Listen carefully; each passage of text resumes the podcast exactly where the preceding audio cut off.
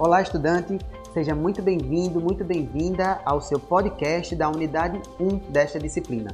Eu sou o professor Túlio Marques, do curso técnico em Tradução e Interpretação em Libras. Hoje inicia a disciplina Surdez e Identidade Social e essa unidade 1 fala sobre sujeitos surdos, realidade visual e cultura surda. Portanto, gostaria de compartilhar aqui com você um pouco mais sobre a cultura surda. Antes disso, aproveitando que você é estudante da Rede Pública de Ensino de Pernambuco, se inscreva em nosso canal do YouTube para ter acesso a mais materiais. Acesse também o EducaPE, procure o seu curso na playlist e não esqueça de indicar para os seus amigos também. Segundo Bauman, 2012, a cultura significa tanto inventar quanto preservar, descontinuidade e prosseguimento, novidade e tradição, rotina e quebra de padrões, seguir as normas e transcendê-las, o ímpar e o irregular, a mudança e a monotonia da reprodução, o inesperado e o previsível. Assim, como todos os povos que têm suas culturas determinadas pelas construções que foram tendo ao longo dos tempos, a cultura surda, conforme Strobel afirma, é o jeito dos surdos de entender o mundo e de modificá-lo, a fim de torná-lo acessível e habitável, ajustando com as suas percepções visuais que contribuem para a definição das identidades surdas e das almas das comunidades surdas.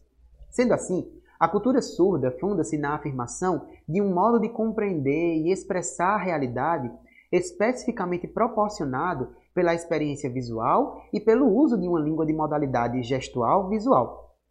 Portanto, opera como um conjunto de práticas específicas que delimitam um locus de reafirmação cultural, de reafirmação também histórica, política e linguística, sustentando e reforçando vínculos e expressões identitárias entre os sujeitos que a compartilham.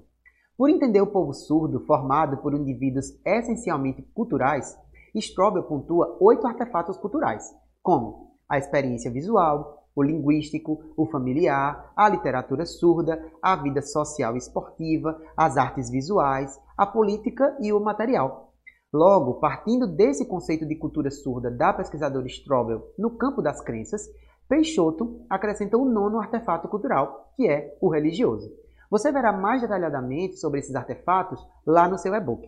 Entretanto, eu gostaria de abordar neste espaço sobre a língua de sinais, a LS. Isso mesmo.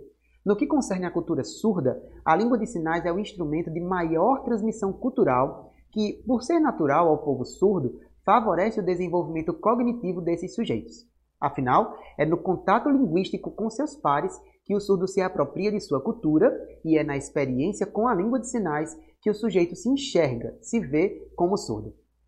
Ainda de acordo com a pesquisadora Strobel, ela reforça que a língua de sinais é uma das principais marcas da identidade de um povo surdo, pois é uma das peculiaridades da cultura surda. É uma forma de comunicação que capta as experiências visuais dos sujeitos surdos e que vai levar o surdo a transmitir e vai proporcionar para essa pessoa surda a aquisição de conhecimento universal.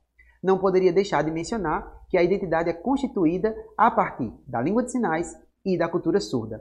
Ambas são indissociáveis e têm importância para a história de formação pessoal, profissional, política e acadêmica de qualquer sujeito surdo. Portanto, agora que você ouviu esse podcast, retorne ao e-book para dar continuidade aos estudos da Unidade 1. Bons estudos!